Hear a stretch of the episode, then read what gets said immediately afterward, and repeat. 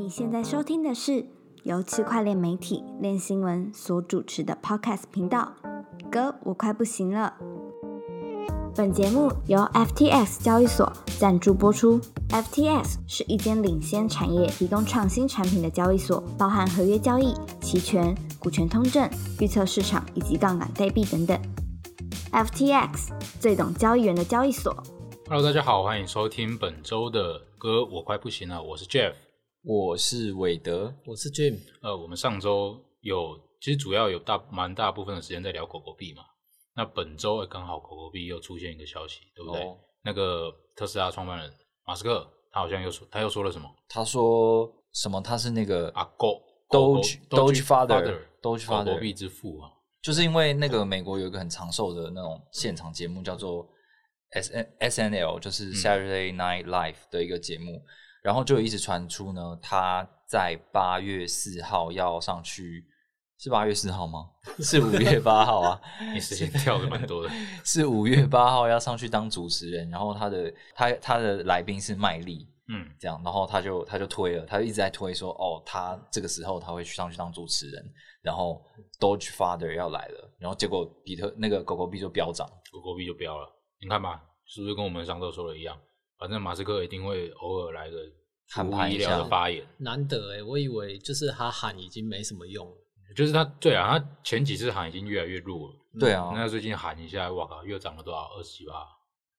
嗯，有超过二十趴，超过二十趴，我觉得所以蛮扯的。所以真的就是这样，这个币就是这样，基本上就是以市场这种 formal 的情绪来作为一个拉盘的动力。所以说这我们之前好像有讲过嘛，对对对它就好像是一个买乐透的概念，就对对对对，所以基本上还是老话一句啦，就要玩，当然好玩就好，那不要放太多钱。嗯，对对对，好了，那狗狗币这个部分我们就是稍微顶一下就好。那本周呢，啊，我们要聊呃三个啊、三个都不会很深，都是比较时事类的的一个主题。第一个呢，就是特斯拉在本周宣布说，它卖掉了它的比特币持仓，它卖掉了一部分。好，那我们讨论一下这件事。那再来就是所谓的啊以太坊杀手了。我们可以看到最近就是有越来越多的公链，嗯，然后有越来越多的 DeFi 开始在其他公链上面去做一个发展。那以太坊杀手这件事情是不是真的啊？讨论了那么久，今年真的要出现了呢？OK，、嗯那再来就是一个蛮火爆的消息，就是币安 Binance 交易所它宣布要推出 NFT 市场，哦，它宣布要跨足 NFT 领域了。那基本上它这个消息喊完之后，BNB 又再度拉盘。那同样，我们也来聊聊币安跨足 NFT 领域这件事。OK，那首先我们先从特斯拉开始。特斯拉，呃，可能有些听众朋友不知道啊，就是我们在这边再跟大家稍微科普一下，就是特斯拉它在二月八号的时候，用呃大概三万出头美元的均价，它买入了四万八千多颗比特币，那总价值是十五亿美金。嗯，OK，就是他在今年二月份，他买了一批比特币了。嗯，但是本周传出了一个消息，就是他卖掉了一部分的比特币持仓。对，那呃，他他卖掉了多少？他卖掉了，呃，他自己是说大概十个 percent 啦，但具体的颗数我们算不出来。但是、呃，如果我们就用十 percent 来看的话，是四千八百颗这样。然后他是因为公布第一季的财报的时候有披露这个消息，那他呃实际卖掉的时间可能也是在二月二月三月左右。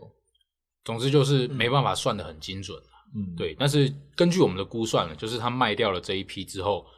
以他这一批就是这十趴大概四千八百多颗比特币，那以他当初买入的成本来算，他获利大概是八十一 percent。嗯，哦，那当然他还持有了九十趴的持仓。对对，那呃，根据我们的推算的话，它在九十九十趴的持仓占比特币总流通量的零点二 percent，其实还是蛮多的。对，其实还是蛮多的。而且它现在剩下的这些比特币啊，就以今天的价格来说，之前比特币有到呃六万多嘛，那嗯今天我们录音的时候价格是五万四，它其实还值二十三点三亿美金，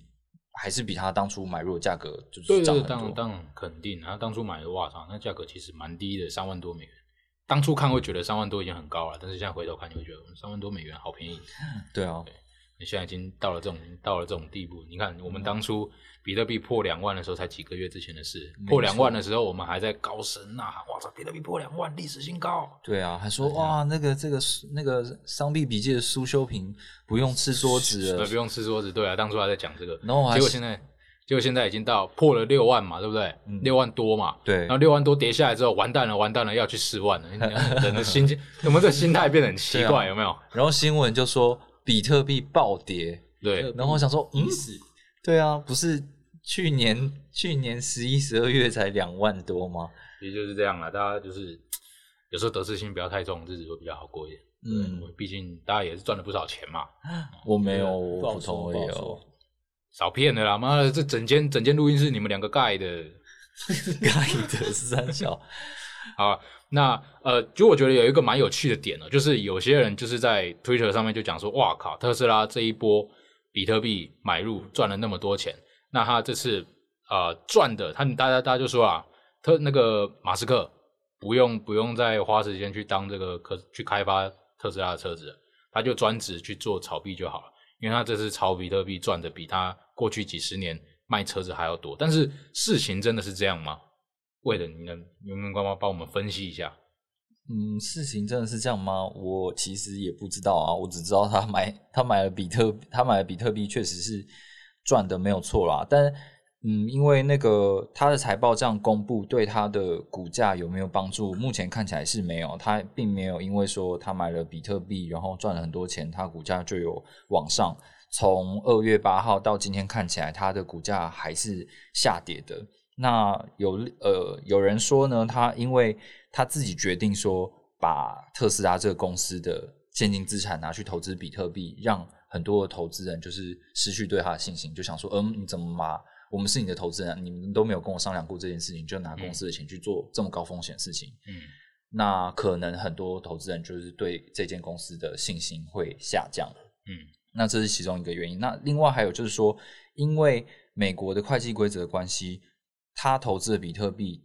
他在财报上面记录的资产，根据会计规则，就算它涨价了，它也不能写出来。嗯所以这个财报基本上它秀出来，对对那个投资人来说，他是看不到这个涨幅的。可能是有在关注这些消息的人才会知道说，哦，特斯拉其实在做这件事情上面赚了很多钱。那它利润入入袋之后呢？利润入袋之后，它其实也就只能公布它的价差的那一个部分。比如说，像这一次它卖了十 percent，是赚了二点七二亿的这个现金收入嘛，但在扣除成本的话，它赚了一点零一亿美金。那所以它就只会算进这个一点零一亿美金基本上收入。那哦，所以财报上面看的话，它这样还是会还是赚钱。对啊，对啊，对对啊，OK，其实呃，币价没有波动，我觉得也是算正常啊，因为我觉得币价在它宣布买入之后，应该都有在反应了。毕竟你说股价，对对对对对，哦股价股价，不好意思，就是它的股价，它的股价应该都是有有反应的。嗯，对啊，就是大家都知道它持有这一部分比特币嘛，嗯那比特币的涨跌应该在这这段时间都有反映在它的股价上。嗯，当然不会像 MicroStrategy 那么多，毕竟 MicroStrategy 是它很大的持仓都是比特币，对它是但单干特斯拉就这件事情是九牛一毛而已。对啊因为，我们看是十五亿美金，好像很多，但是对他来讲是一点点，对啊，所以应该也不会对它的股价造成太大的影响。嗯，嗯对，OK，那呃，关于特斯拉卖比特币这件事情，有些人持非就是应该是说，大部分人都是持比较负面的观点的。例如说，The Block 的研究员 Larry 他就讲说，他觉得这件事情不太好，因为你像是其他的，不管是 MicroStrategy 或者是其他宣布收购比特币的大公司，他们都是以一个长期投资的角度去购买比特币的。他们买入之后，可能持仓都是五年、十年起跳的这样子的一个持仓。但是如果像特斯拉这样子，他买入了，短短几个月的时间，他就又把它卖掉，就好像让人家觉得他只是在做短线操作，他只是赚一波短线的涨幅，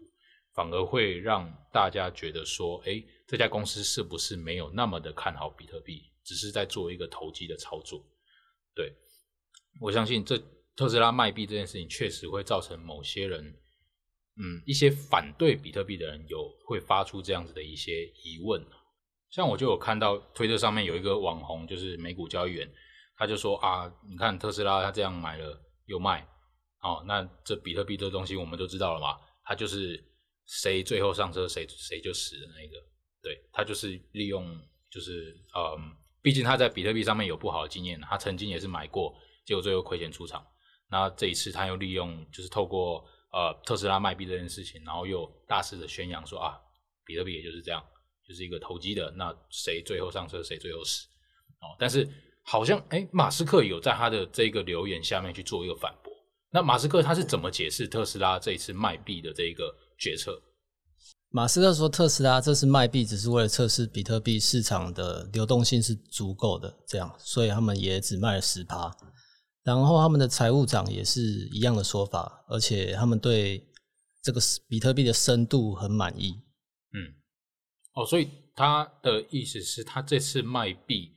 只是为了要测试说，哦，他今天如果要出场的话是出得掉的。嗯，就像我们俗称的压力测试。哦，那马斯克有说他自己有没有出掉比特币吗？他说他没有卖掉他个人的比特币，他个人的没有卖。对他个人的。但好像也不知道他自己他个人买多少。从前最早的印象好像是零点零零，很少那一种，对，就很很少的。印象中是那，哇靠，他那个卖不卖都无所谓。感觉他只是在讲干话，因为以前一直传闻说他根本就没有持有比特币。对啊，没有有有一点点，他说别人送给他的，对啊，好像是这样。但他搞不好私底下有偷买。对啊，搞不好啊，因为因为如果你自己都用公司的资产买的话，你照理讲应该也会买吧？就像 MicroStrategy 的执行长嘛，嗯，对不对？对啊，他也是自己先买，然后再用公司的钱去买，帮自己抬轿，厉害。我想要问你们，觉得这件事情合不合理？就是因为就俊哥的时候有找一个资料，就是他们财务长说，为什么他们要卖掉这十趴，是因为他们想要测试看，说好，我今天决定用比特币来当做我的公司的现金呃储备的一个一个替代品的东西，那。我为了要做这个长期规划的话，我总是要测试一下，说我这个东西到底卖不卖得掉。那他们就做了这个测试。那你们觉得他是真的是想要做测试，还是只是讲讲干话而已？嗯，我觉得都有可。其实我觉得他也不需要去讲干话吧，毕竟他本来就不需要对比特币负什么，他又不是加密货币领域里面的人。就是他也不需要去过多的解释说他为什么要卖比特币吧，感觉啊，还不需要特别去保留投资人对比特币的一个一个信仰嘛？对啊，因为比特币又不是他股价，如果今天他是卖他自己的股价，或许他还可以找一个理由去做解释。而我今天一家公司我卖掉黄金，我就我如果今天就真的只是单纯的我想要获利了结，我就是跟你讲说我就是获利了结啊，我钱我要干嘛？对啊，啊，如果他作为一家公司的执行长，他还会去。特别的跟大家解释说，哦，事情不是这样哦，我只是为了要测试那个流动性深度。嗯，我觉得他们如果会特别去这样子做一个解释的话，不知道我自己个人觉得啦，那可能他们真的是这样子想。嗯，对。那俊哥，你有什么想法？我的话，我我对他们测试流动性这个说法是可以接受的，因为他们也只卖了十趴嘛。对，可是我比较觉得有疑问的是，他们买的时候应该也会。去了解到这个比特币市场流动性是大概是怎么样，应该是深度很够才对。那为什么要特别去卖去测试这个深度呢？应该是因为呃买，毕竟买方跟卖方的深度是不一样的，对不对？你今天要买，你要买的时候代表很多人，你上面有很多的货可以让你去买，足够你去吸货。但今天你是要卖的，你必须要确保你下方有足够的人会吸你的货。就是买方的流动性跟卖方的流动性，某种程度上可能会不太一样，这可能是他们在在思考的点。嗯，对我在猜了，我猜了，我也不知道，没蛮有有可能吧？对，OK，反正呃，至少王好书想他只卖了十趴，哦，那还有九十八，那我们就再看看他接下来还会不会再卖。他如果再卖掉十趴靠背，我们就来想看看，我们就来听看看他到底还有什么，还有什么说，我想做第二次测试，因为做一次测试不够，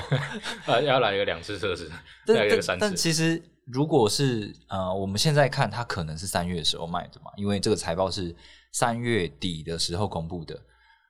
那我们有稍微回顾了一下整个三月的币价波动，它也不是整个三月它也不是向下走的，它还是向上走的，虽然它中间有波动。就表示说，其实就算他卖，他卖了，在这个月里面卖了这十趴，对于整体市场来说，也没有很到很严重的影响。对，确实。对，如果我们从后呃以结果论来看，确实是没有对市场造成太大的影响。嗯，OK。好了，那聊完特斯拉跟比特币，接下来我们进入这个区块链应用的这个领域，就是所谓的讨论已久。其实这几好几年来哦，大家都在讲，就是这个以太坊杀手。从从大概 EOS 那个时代吧，嗯，EOS 跟 Tron 都是 Tron 那个时候，大家就一直以太坊杀手，以太坊杀手。但是真的会有以太坊杀手这件事情吗？近期崛起的几个公链项目，例如说 BSC 或者说 Solana，其实我们发现它的支持者越来越多。但呃，但是其实前一阵子一些以太坊的支持者，或者说一些比较中立的研究员，他们都觉得说，哎，BSC 的链上数据都是造假的，它实际上根本就没有那么多交易量。那另外也有人，很多人啊，就会觉得说，Solana 非常的难用，根本就没有办法真正像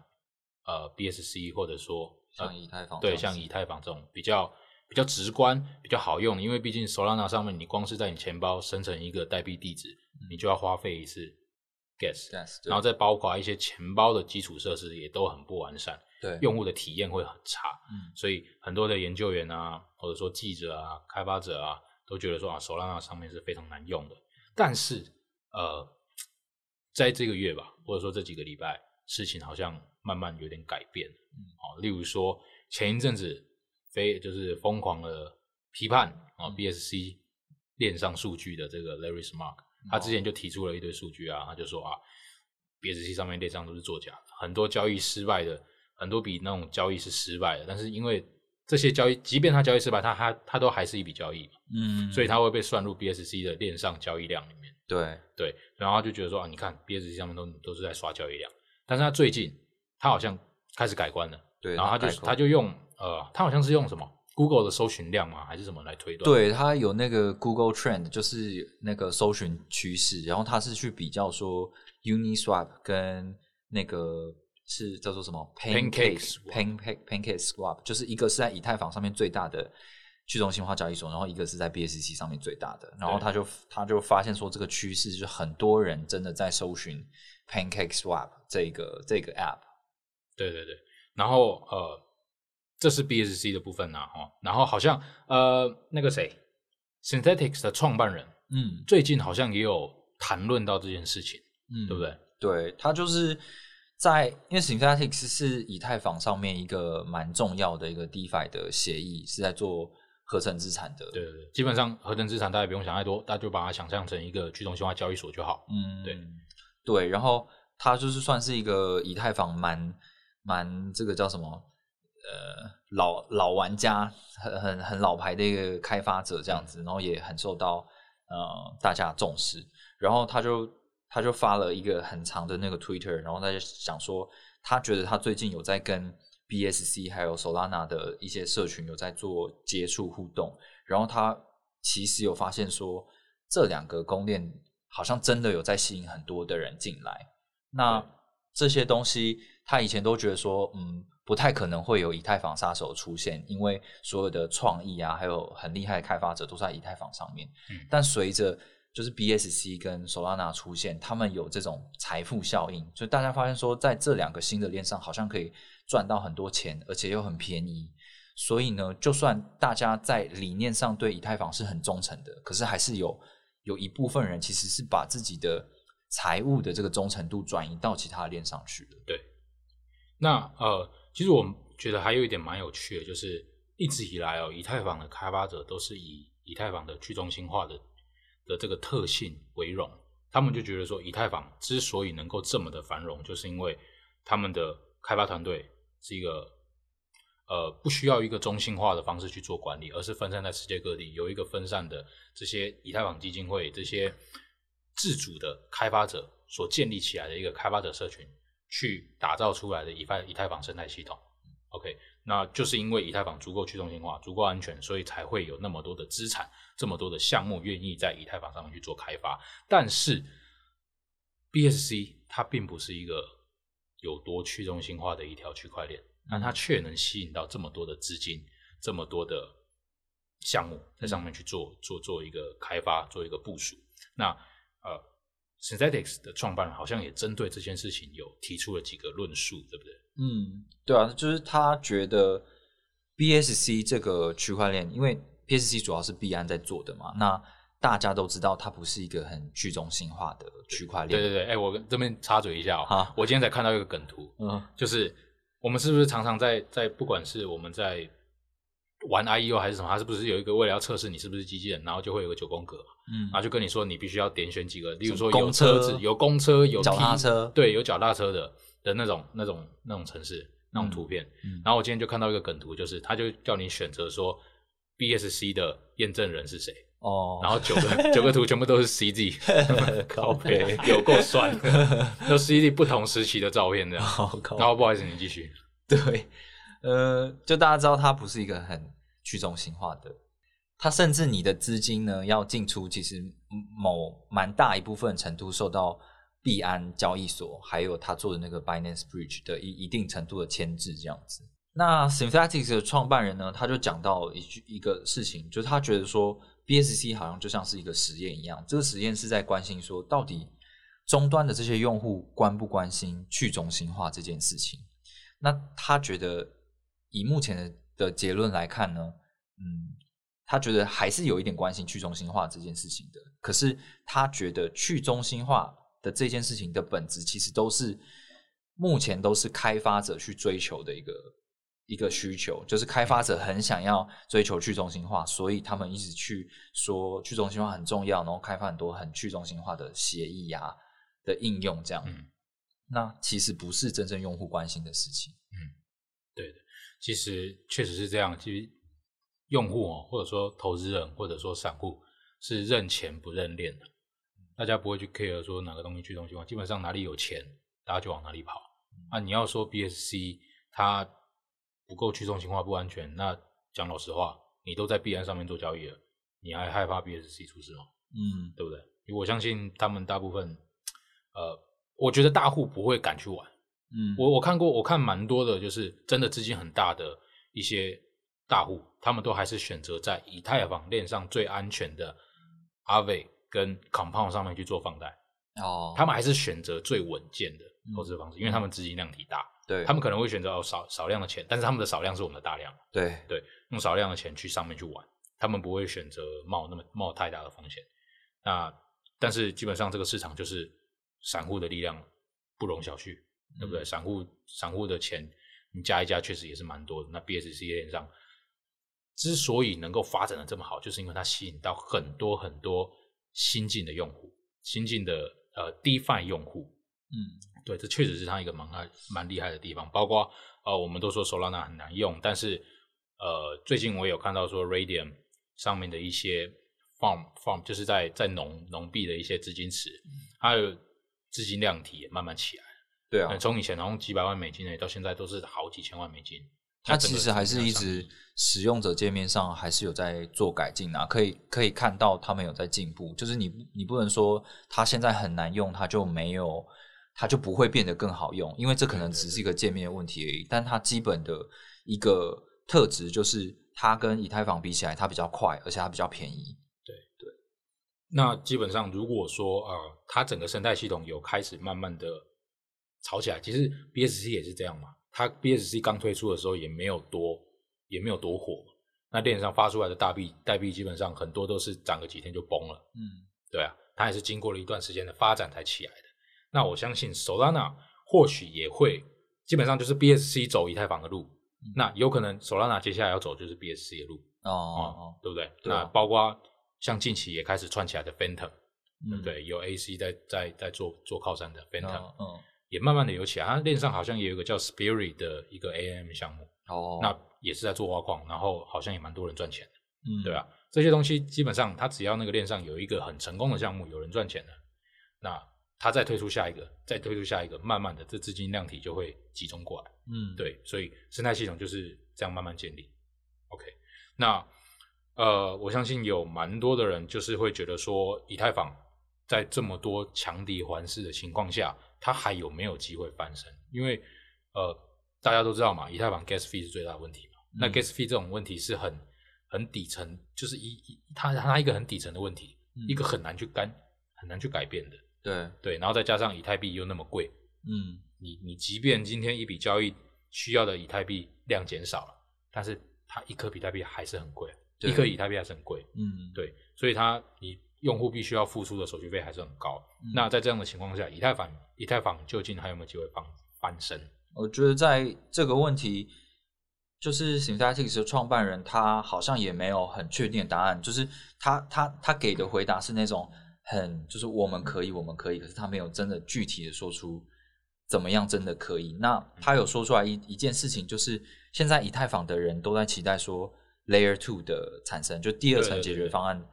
的出现，然后可以拯救以太坊整个效率还有费用上面的问题。是但是他也很坦白的说，他觉得这件事情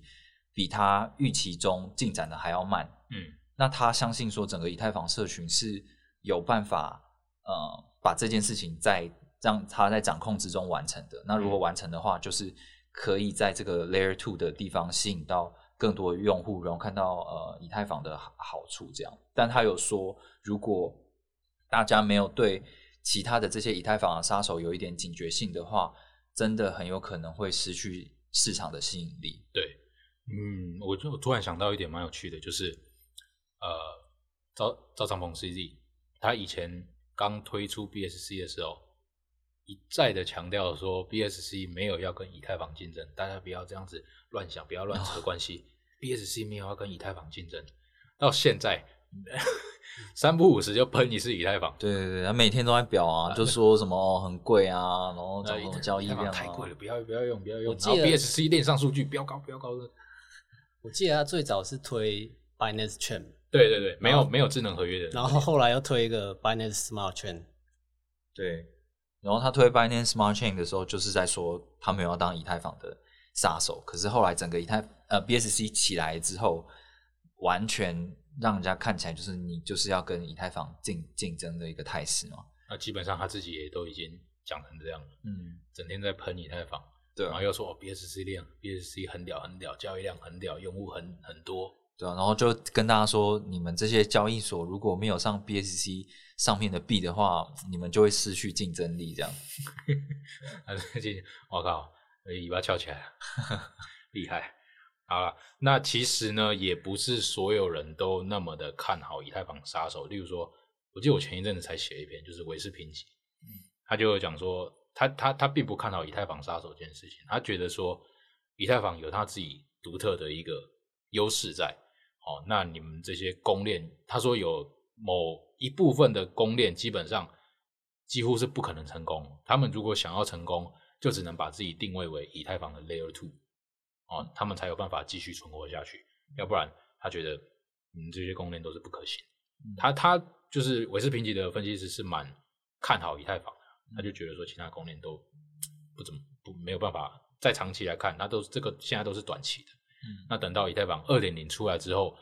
以太坊二点零就会成为以太坊杀手的杀手。对他，他感觉他感觉他哦讲的话就是这样。哦对，那嗯杀手什么什么天黑请闭眼，杀手请干嘛？狼人请睁眼，狼人请睁哦狼人吧，狼人，狼人啊好不会玩，你看老人不好意思，不会玩狼人杀，杀手请杀人啊！我被杀了，没不是这样玩的，不是这样玩。你还以为你玩狼人杀真的会有人拿刀捅你？你还知啊！道自己我被杀杀了。啊！是谁杀我？是谁杀我？是你吗？跳下一个人跟全部的角色。啊、现在现在啊！现在请猜一下是谁杀你的？没有这个阶段，哇，不好意思，我真 回去真的应该要玩一下，不然你有点脱离这个年轻人的时代不好。意思这甚至这个啊，这个游戏好像也不太算年轻人的时代。有好了，我的时代可能是什么广东炒面？哎，是吗？哦，不好意思你，的时代应该是大富翁，大富翁靠背哦就。是那种丢那种机会命运的那个大富翁哦，老时代的。好，我们回到以太坊杀手这个话题。以太坊杀手，以太坊杀手话题到这边结束了，哦，哦，这边结束了，没有没有接续。以太坊两千八了，真假的？二七七啊，二七七，看二七七，二七七，二七七，两百七十七，你在跟我开玩笑？二七七零，二七七零哦，俊哥发财啦！又发财啦发财啦！啦！俊哥，我靠有，以太坊、以太币也有，道具也有你们没有以太币吗？，UNI 也有，讲的你们都没有，还有什么？还有什么？俊哥还有什么暴富的 cake，他叫我买的。cake？帅啦！你全部部署，还是你全部 Solana 上面的也买一点，Phantom 也买一点？哦，Phantom 我真的没有。妈，小孩子才做选择，妈，俊哥没有全部买。Phantom 真的没有 Phantom 真的没有他二月涨那个实在是让我太怕了。对啊，这不是列，我觉得这是大哥系列，AC 加大哥。怎么说？这是他老东家，对啊，哦就，A A A C 系列，对对对。AC 加黄立成啊，那某种程度上也跟 Sam 有关啊，Sam 也是买了一批啊，对，对啊，Phantom 吗？他有买啊，是哦，他有他宣布了，他好像买了，他买了多少？我记得他买很多，一千万美金还是多少？他就直接投投资了。他有投资 Phantom，他有买，哦好像有谈什么合作还是什么。OK，好，我们回回回来一下好不好？回来一下，回来一下。好，好，我们讲接下来讲的下一个主题就是币安推出 NFT 市场哦，他在呃这个月就是四月二十七号的时候宣布了这个消息，他就说他要在六月的在他的 Binance.com 的网站上面去开辟了 NFT 市场。基本上简单来说呢，就是他要开一个平台，让大家可以去买卖 NFT，正式踏入 NFT 领域。OK，那我觉得我们让魏德来讲一下这个这个、哦这个事情啊。我我我觉得我我蛮蛮好奇，就是你的观点，就是你觉得币安它进入 NFT 是领域，那开了这个 NFT 交易平台，它的优势会在哪里？我觉得必然会进入 NFT 的领域，完全是可以预期的一件事情。嗯，呃，NFT 就是最近就今年到目前为止就超级红的一件事情，然后很多的呃非币圈的人都在宣布说，哦，我们要发行 NFT 这样子。嗯那过去呢，大家的 NFT 买卖平台可能就是在一些专门的，就已经做了好一阵子的一些 NFT 的拍卖场，什么 OpenSea 啊、嗯 Rarible 啊、Nifty Gateway 啊、Foundation 啊，叭叭叭一大堆等等的这些东西。那里上面有很多名人，然后有很多很酷的作品，这样。那后来像是 Crypto.com 也有说他们要做这个、这个 NFT 的市场嘛。啊，交易所它就是有最多的用户，对，而且有最熟悉 crypto 的这些人，那它又有很完整的界面，所以没理由它不去做这件事情。其实它只要在它原本的 app 上面秀一个东西，是大家买的 NFT 可以在这边出现，然后开一个 NFT 的市场就好了。然后那它还是可以做它原本事情，就是抽手续费这件事情。所以我觉得这些全部都是它的优势，而且它来做肯定是可以杀死很多人。对，而且它好像直接账户系统也是无缝转移嘛，对不对没错，直接币安，你在币安上面有账号，你就是同时就可以直接使用它的 NFT 交易平台，没错。那是蛮屌的，直接进入，直接直接无缝接轨无。缝接轨，而且又在搞又在搞了一次，就是以太坊高手续费的这个问题啊。因为 NFT 的市场主要都是在以太坊上面嘛，对那看起来又有很多的普通用户对于这件事情很感兴趣，对可是他们一定会觉得很莫名其妙，就是说，干，我只是想要买一张我喜欢的这个明星或者是球员的卡片，或者是一个艺术家的艺术品，怎么我必须要付出这么多的手续费？就这是手续费哦，嗯，对，所以我觉得他来做这件事情的话，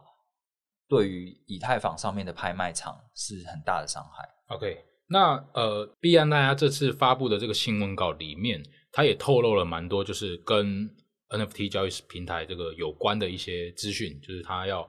怎么去做一个营运的一些方式。对，对那它有透露了哪些吗？嗯，我觉得他的这些东西都还蛮聪明的，因为他不只是有这个既有用户的这个优势之外呢，他还很了解其他的拍卖场他们有什么样的东西。嗯呃，像是其他这些拍卖场呢，它要怎么盈利？就是你作者在上面发布作品，然后你有顺利的卖出去之后，这个平台会抽一点的拍卖的这个钱，对对对，可能是二点五趴到三十趴都有，嗯那就是看你这个这个作品是不是很红的作品。嗯如果很红的作品，当然就是会抽抽比较高嘛，这样。嗯那币安呢，他就把这个他们坐在他们上面的 NFT 平台分成两个位阶，一个叫做顶级活动，那顶级活动全部都他们就是会找一些呃独家的内容啊，或有名的 NFT 啊来这边做拍卖的，像嗯比如说啊，他们他们可能找 Beeple 来，然后就说我们你就在我们这边做一个独家的拍卖，这样，那他们在这个上面就是会抽呃相对比较高的费用。对，这样。可是其实说是相对比较高，还是还是很低啦。我记得好像是抽个十趴吧。嗯对那另外一个呢是比较一般的，就是散户市场，它就推出一个就是地方叫做交易市场。那在这里面呢，大家要创建自己的 NFT 都是可以用很便宜的价钱去创建，嗯，而且你卖出去的话，币安只抽一一个 percent，嗯就一个 percent 是超级无敌少，就是跟其他的平台来比，而且你还不用假设你还不用付很高的 gas fee，或是根本就没有 gas fee，它直接做中心化的话，那就真的可以杀死很多人。嗯，那最后还有一个东西叫做忠诚支付，这个东西很有趣，就是他他是说你在我们这个平台上面呢，你是创建者，你把你的作品卖出去，那这个作品如果又再转卖给下一个人，就他转手率很高的话，你是作为创作者的人，你都可以在这个转手的买卖之中再抽一一趴。看这好像资金盘对啊，这就很厉害。那老鼠会，对，那我我如果我作品很红的话，我是可以一直收收盈利下去的。那嗯这个这这一招就非常的厉害。对，这真的是蛮厉害的。因为我原本有一个 concern 的点，就是币安币安这个品牌或者说这个平台本身哦，在全球的以一个合规的角度来看，它其实有点尴尬，对不对？站在合规的角度来看，有点尴尬。那今天如果说一些比较顶尖的艺术家，或者说一些包括 NBA 球队、MLB 的球队，他们会不会愿意跟币安合作？这是我我我自己觉得我比较抗胜的一个点，嗯，对啊，因为毕竟它这个平台存在一点疑虑嘛。嗯，那这些比较有名的的的公司，或者说个人艺术家，或者说一些呃有粉丝的这样子的一个球队，或者说组织，真的会愿意去跟币安合作吗？这是我比较抗胜的一点，我不知道你们怎么看啊？哦，我不知道，就是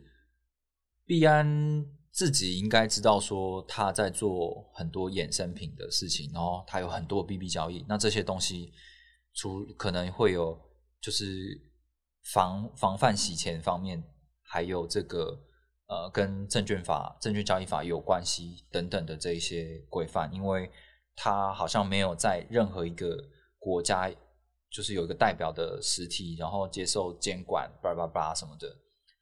他们有意识到这件事情，那就币安美国是另外一个在美国的实体嘛，那他们也找之前的那个 OCC 的那个主主机长，也是主机长嘛，反正就 OCC 的那个人那个人，嗯，货币局的那个人，然后去当 CEO，就希望说在美国可以做一个受监管的币安，受监管版币安的一个典范，这样。对对对，对啊，那我我觉得你说的东西是有可能的啊，就是如果这么这么多的人要有名的牌子要进入币安，在上面做交易的话，那如果今天币安受到监管，然后出了一些问题的话，会不会影响到他们的声誉或影响到他们的产品？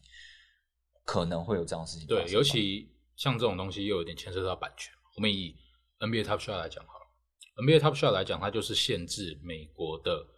呃加拿大还是北美，我忘记了，嗯反正就是大概就是反正就是美国地区的的用户才可以去做买卖、嗯、抽卡这些这些这些动作，嗯其他国家的人是不能用。那你看币安，它是不是有跟币安的美国的公司跟 Binance.com 嗯对不对？嗯那他今天这个 Binance.com 摆明呢就不是服务美国的美国的用户嘛。对，那很多有名的牌子，你不管是球队、运动的，还是艺术相关的，很多其实会跟美国有关系嘛。尤其是牵扯到版权的这个部分。对，如果今天它这个版权不开放到只开放给美国当地的用户的话，那 Binance.com 应该几乎是不可能能够推出这个类似的东西的。哦，可以理解。对对对，哦所以我会蛮好奇，就是必然可以找到哪些合作的艺术家。哦，或许我的我的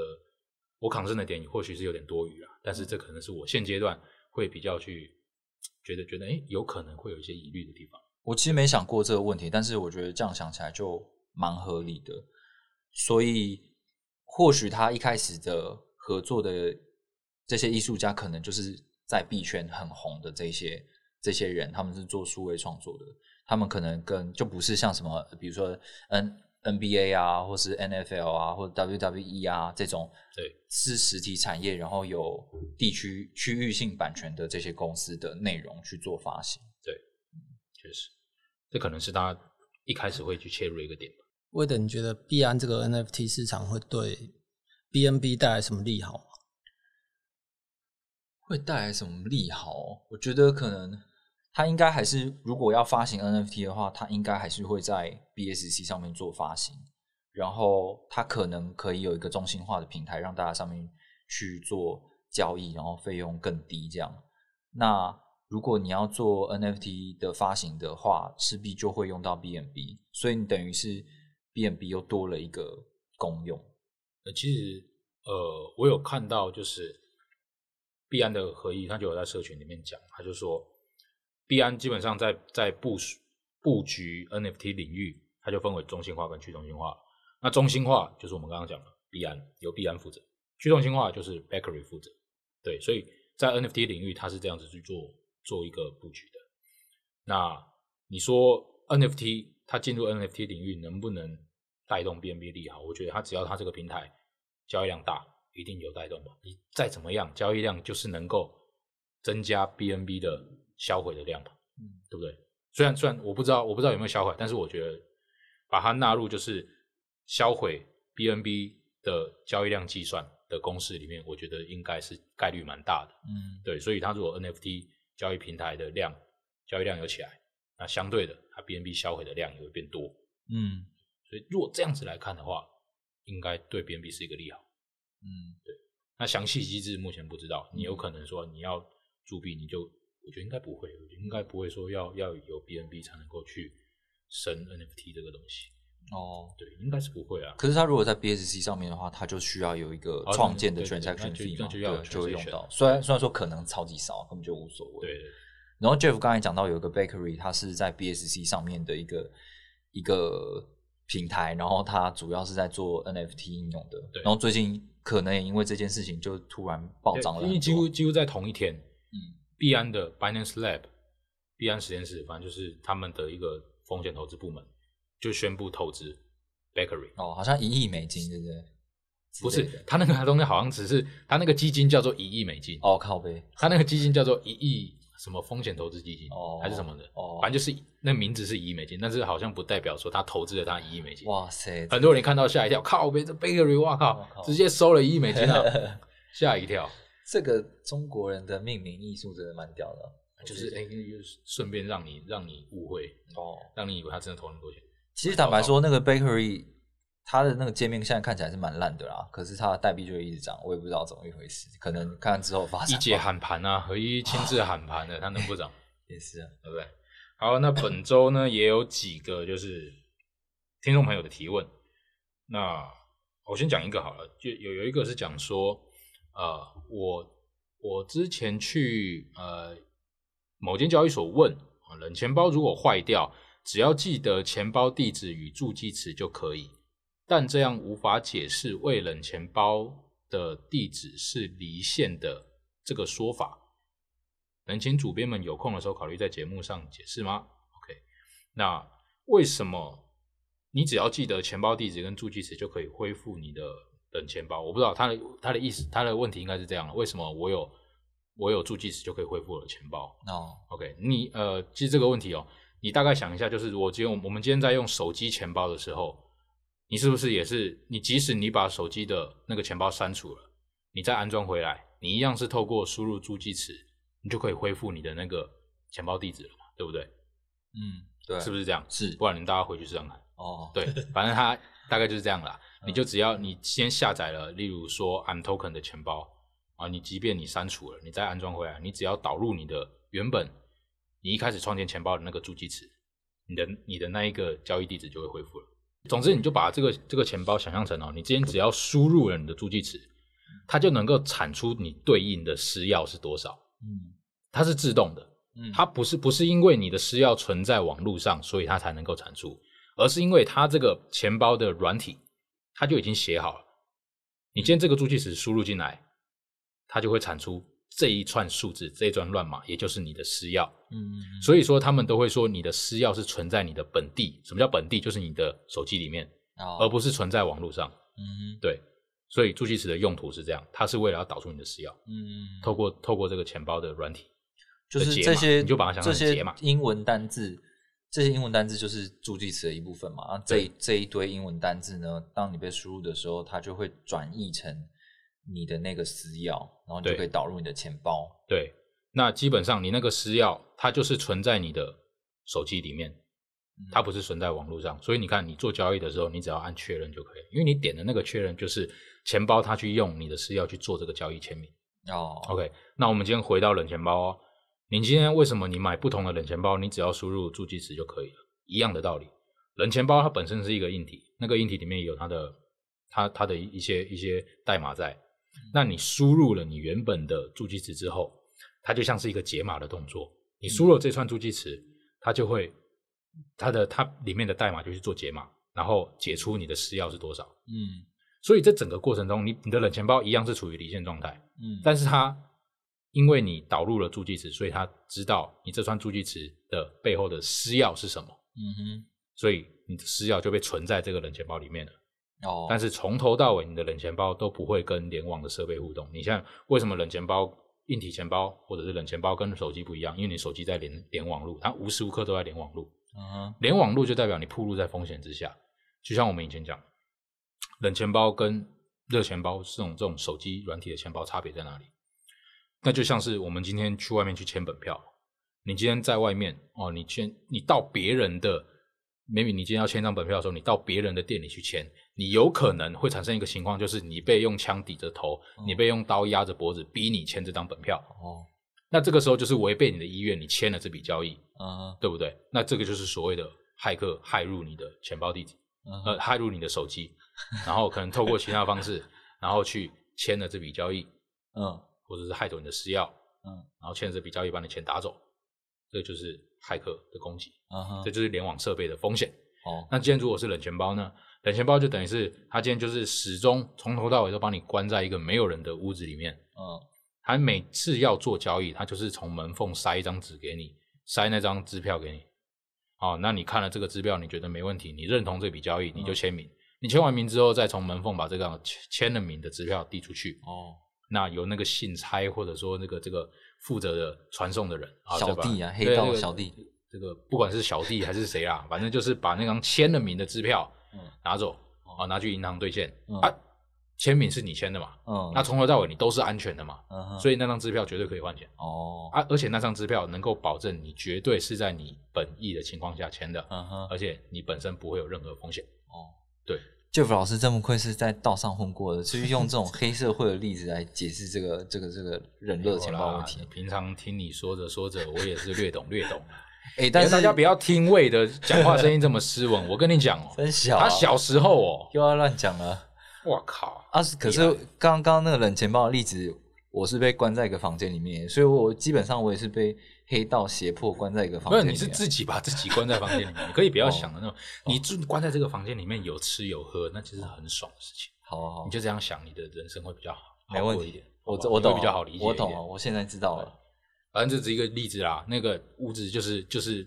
一个非联网的一个状态，嗯你不会有处于一个被骇客入侵的风险。OK，对，好，那我们还有要回答下一个问题吗？下一个问题是，好，那希望这样的解释能够解答到听众朋友的问题。那我们接下来进入下一个提问哦。呃，另外一个提问是：嗨，我最近看到的韩国游戏巨头 Nexon 购买比特币。不过之前我在很多文章都读到，韩国针对加密货币的监管很严格。很好奇，像这样的大公司购买比特币不会被打压吗？还是监管比较针对个人而非公司？想知道，如果今天我是一个韩国人，在购买虚拟货币时，会是个怎么样的体验呢？好，那这个就交给魏的来回答。呃，我觉得韩国对于加密货币，因为韩韩国人很很热，就是很热衷，就年轻人或者是中年人，其实都有听过加密货币，然后他们在加密货币交易上面也是蛮蛮热络的。这样，那前阵子除了说我们之前有谈过的泡菜溢价以外，然后还有最近有他们的监管机关出来说，如果你们这些交易所不再过来我这边进行注册的话，你们全部都是非法的公司，然后我要全部把你关掉之类的。那我觉得这个东西其实已经是一个蛮久的话题，因为韩国一直以来都有去推动说，啊、大家要来这边做注册，然后我们要推动税法的这些事情。可是结果是，他们的这些业者从来都没有去做过任何的登记。那主管出机关出来讲重话，说你们要过来这边注册成为合法的机构，然后符合我们的条件。我觉得这个是蛮理所当然的一件一件事情。然后我也有特别问我的韩国朋友说：“哎，最近你们那边好像很管很严啊，还是怎么样？”他就说：“其实这些东西主要都是跟税法、税制有关系。那当然，监管机关是希望这些交易所都主动的纳管，然后去实行他们的税务上的政策。所以我觉得这个东西还是跟所谓的 VASP，就是所谓的呃虚拟资产的服务提供商有关系。因为政府想要管嘛，你要